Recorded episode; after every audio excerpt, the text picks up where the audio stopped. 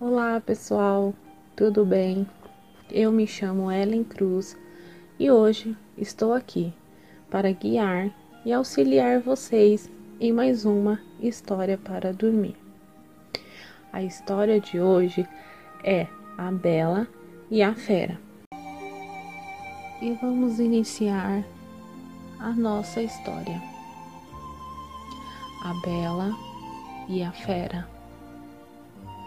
Há muitos anos, em uma terra distante, viviam um mercador e suas três filhas.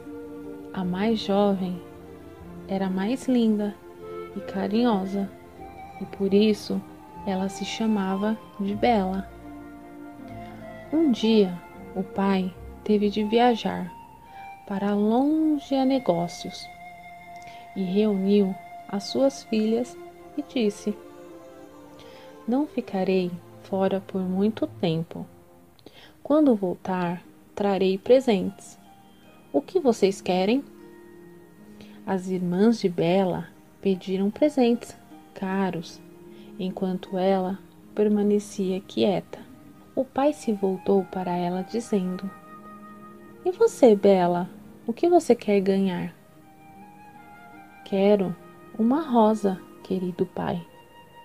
Porque neste país elas não crescem, respondeu Bela, abraçando forte.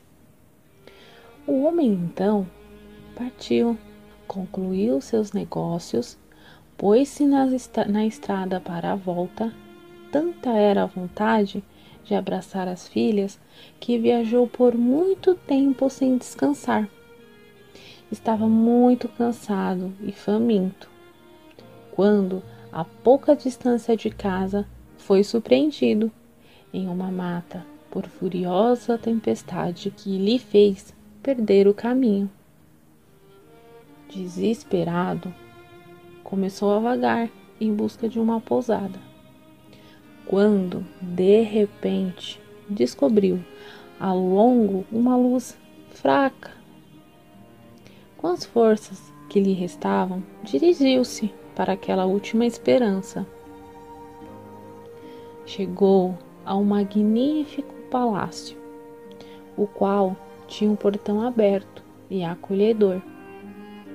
Bateu várias vezes, mas sem resposta, então decidiu entrar para esquentar-se e esperar os donos da casa.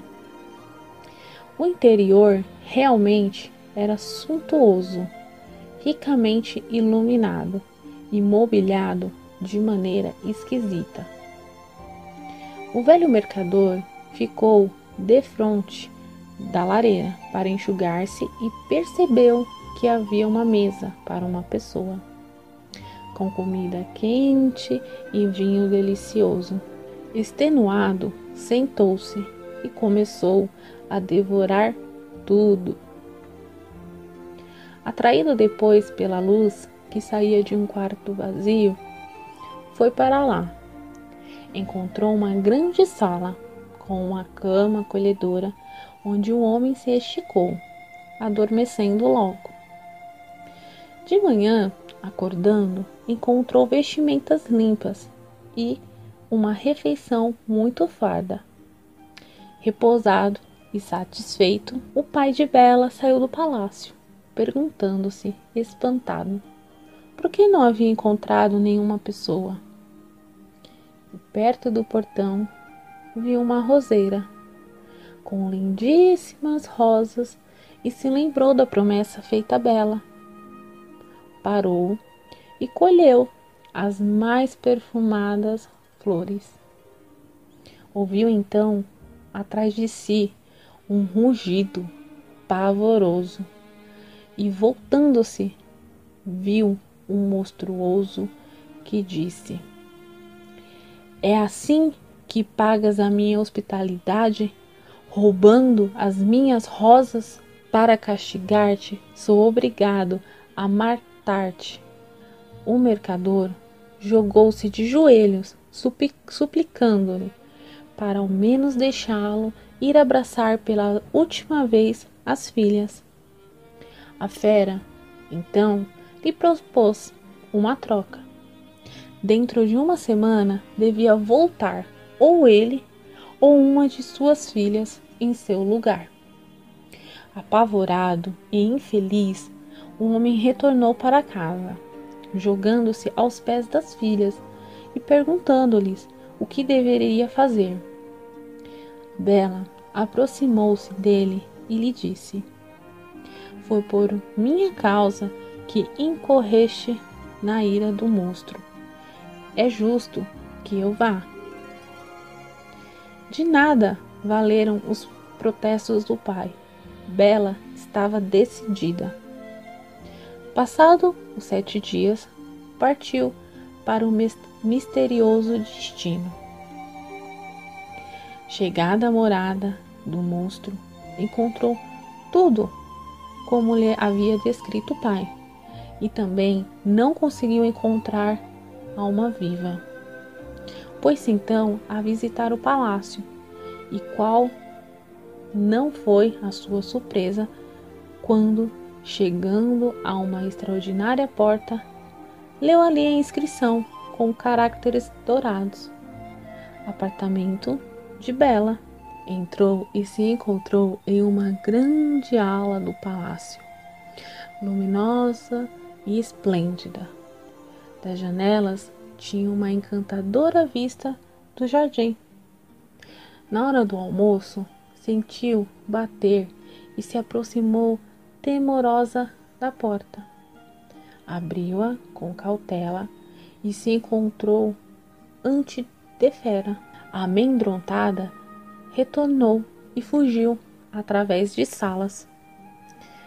Alcançada a última, percebeu que fora seguida pelo monstro, sentiu-se perdida e já ia implorar piedade ao, ter, ao terrível ser, quando este, com um grungido gentil e suplicante, lhe disse: Sei que tem um aspecto horrível.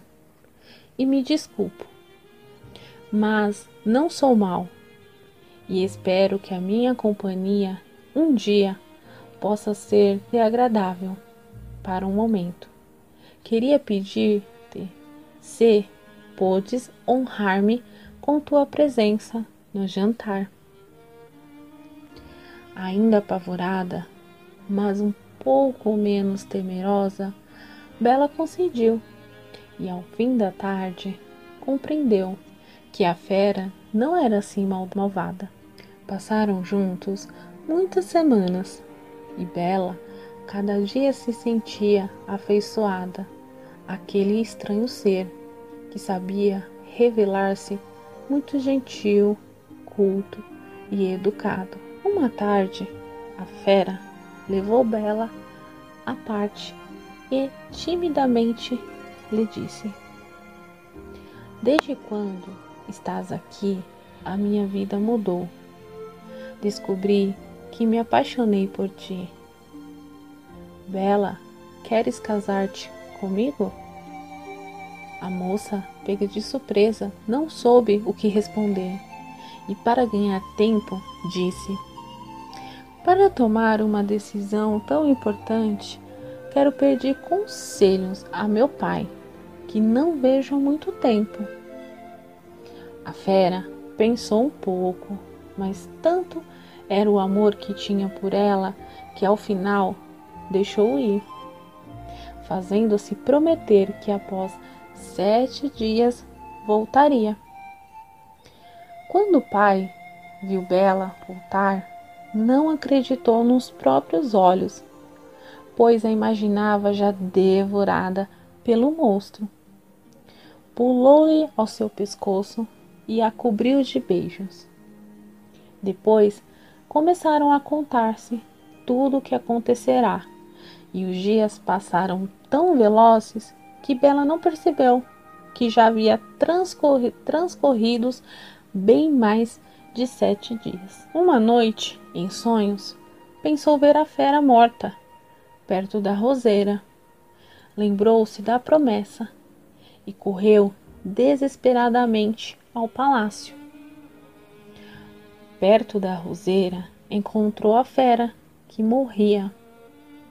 Então Bela a abraçou forte, dizendo: Ó, oh, eu te suplico, não morras. Acreditava ter por ti só uma grande estima. Mas, como sofro, percebo que te amo. Com aquelas palavras, a fera abriu os olhos e soltou um sorriso radioso, e diante de grande espanto de Bela, começou a transformar-se em um esplêndido jovem, o qual a olhou comovido e disse: Um malvado encantamento me havia preso naquele corpo monstruoso. Somente fazendo uma moça apaixonar-se podia vencê-lo, e tu és a escolhida. Queres casar-te comigo agora? Bela não fez repetir o pedido, e a partir de então viveram felizes